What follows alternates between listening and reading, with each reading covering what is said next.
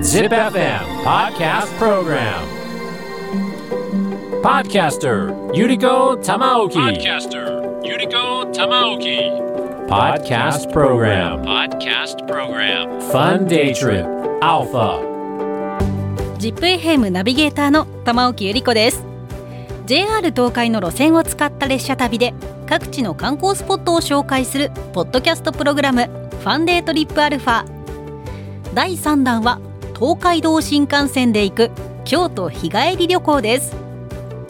京都は日本で最も人気のある街の一つですが名古屋駅から京都駅まで新幹線なら乗っている時間はおよそ35分。余裕で日帰り旅行ができちゃいます。今回のファンデートリップアルファは私玉置ゆり子が京都に日帰り旅行に行ってきたリポートを9回にわたってお送りしています。第5回目となる今回は清水寺の参道を三年坂から一年坂へのお散歩です。Fun Day Trip Alpha 私は今ですね三年坂の坂の一番上までやってきました。ここから清水坂を登っていくと清水寺に着くんですけれども今日はこの三年坂の坂を下っていって二年坂一年坂を散策したいと思います。この三年坂は西暦808年大同3年に開けたことからこの名前がついたという伝説があるほど歴史ある道なんです。また三年という字はお産の産むという字に丁寧のねと書いたりもするんですけれどもこれは清水寺の大山寺の安山信仰から生みやすき坂と呼ばれたからという説だったりあるいはこの近くの高大寺に住んでいた豊臣秀吉の奥さんであるねねが子供の誕生を念じてこの坂を登って清水寺にお参りをしていたことからという説などがあるんだそうです。また三年坂で転ぶと3年のうちに死ぬとか3年寿命が縮まるなんていう怖い伝説もありまして。転んでしまって抜けた魂をひょうたんが戻してくれるというおまじないもできたんだそうです。だから今も三年坂のふもとではひょうたん屋さんが営業されているんだそうです。ではそんな歴史深い三年坂を早速下っていきたいと思います。ちょっと今パラパラと雨が降ってきてはしまったんですけれどもいやでもね雨降っててもまたこの京都の街余計に風情が増したような気がします。この三年坂随一のフォトスポットとも言えるでしょう。このね階段がずっと下に向かって伸びていてその下にこのね古い街並みがずっと見えてます。あ桜の木も植わってる。あいいなもう早速もう私の目の前に七味屋さんがあるんですけど唐辛子豚まんだって美味しそう。ピリ辛なのかな？絶対美味しいでしょう。もうお店がねものすごくたくさんあるんですよ。もう目移りしちゃいますね。いや本当にこれ目移りしててこういろんな美味しい匂いにもつられて転んでしまうとひょうたんを買って帰る羽目になってしまうので気をつけて歩かないとですね。えー、これはお茶屋さんだ。えー、かわいい。なんかねこうどのお店も京都らしい和な建物になってるんですけどちょっとその中にこう現代っぽいね要素がいろいろ取り入れられてる感じで。これは？あここにも唐辛子が店先にドワーッともう何十本も何百本もぶら下がってます。わあすごいあこれじゃないですか？さっき言ってたひょうたん屋さん。おお もし三年坂で転んでしまった人はこのひょうたんを買って帰れば寿命が縮まらないということだそうですので。ね。これあれなのかな？転んでないのに買って寿命3年延びるとかないんですかね？ないか。そしたらいっぱい買って帰ろうかな。あすごい。あのお皿こう陶器陶磁器を扱ってるお店もあります。これも歴史が深そう。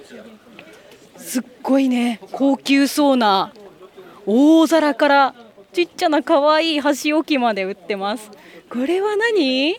あられ屋さん？うわすごい。もうガラスのケースの中にあられが入れられてます。コンペイトとかも売ってる。かわいい。あそしてこう目の前にはこの角の場所に柳の木も植えられてたりしますね。このなんか柳の木と京都の街並みってどうしてこんなにぴったりくるんでしょうね。あここはあれじゃない？漬物屋さんじゃない？京都といえばね漬物もすっごく美味しいですよね。あ用事屋さん。わ油取り紙の。ねあの用事屋さんですよ。このお店もあるんだ。うわ抹茶大福。美味しそうだな。なんかお腹空いてきちゃうな。えー、みたらし団子って提灯がかかってます。あ見て見て。なんかこのみたらし団子丸じゃなくて四角ですよ。ねあのお豆腐田楽みたいな形をしたみたらし団子。初めて見た。美味しそう。さっきからねすごくもう日本の方はもちろんですけど海外の方も結構着物を着て散策されてるんですよ。今ちょっと雨が降ってるので和傘のような傘を差して歩いている人たちの姿も見えます。着物の柄が可愛い。すごい。いいいですね。なんかこういうところ着物を着て散策するのも楽しいだろうな。あと私さっきから気になってたんですよ。なんか梅のお店があって。えー、梅干しですって。梅干しの専門店かな。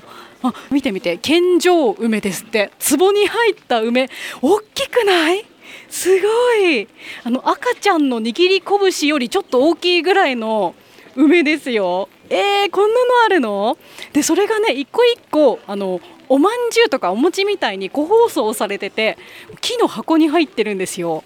あすごいにぎわってるけどこれお土産にする人もきっと多いんだろうな。あ見てみてここは湯豆腐屋さん。確かに京都といえばね湯豆腐も有名ですからね。さあここまで賑やかな三年坂を下りきって二年坂との境目までやってきました。この二年坂の字は漢数字の2に丁寧の「ね」と書く書き方もありまして由来は三年坂の下に続く坂道なので二年坂。そしてさらにその下に続く坂が一年坂と呼ぶようになったようです。ではこの2年坂下っていこうと思います。わあここも景色がすごい綺麗。あの街並みの瓦の屋根がずらーっと連なってる様子がこの階段になっている坂から見ることができます。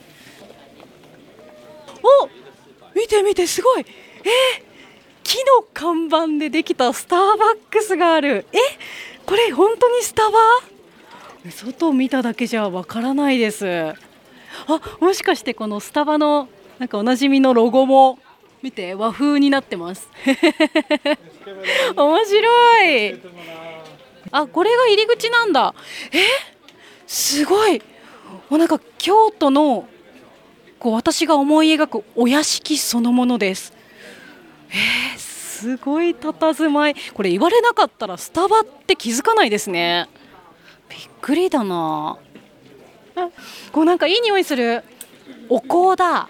えー、あ今すみれの香りがたかれてるあなんかいいですねこの嗅覚からも京都を感じるわ結構おしゃれなね近代的なこう外のあの構えは結構和風にしてあって中がねすっごいこう近代的なおしゃれなカフェになってるお店なんかもあってそういう場所でこう着物姿の人がこうコーヒーを飲んでたりするっていうこの風景も本当に世界中探しても京都にしかない景色なんじゃないかと思いますよね。さて相変わらずも目移りばかりしてしまう2年坂を下りきって今度は1年坂との境目まで来ました。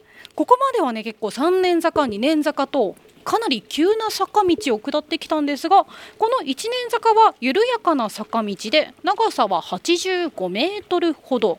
ではここ下っていきましょう。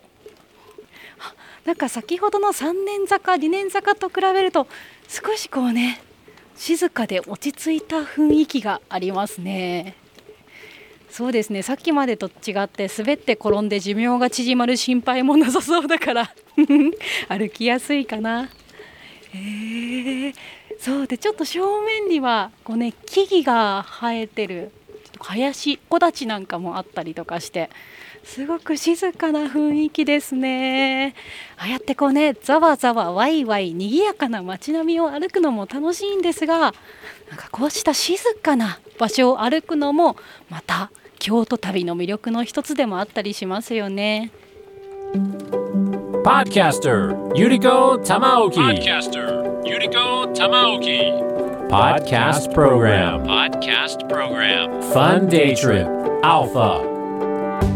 JR 東海の路線を使った列車旅で各地の観光スポットを紹介するポッドキャストプログラム「ファンデートリップアルファ」今回は東海道新幹線で行く京都日帰り旅行の5回目。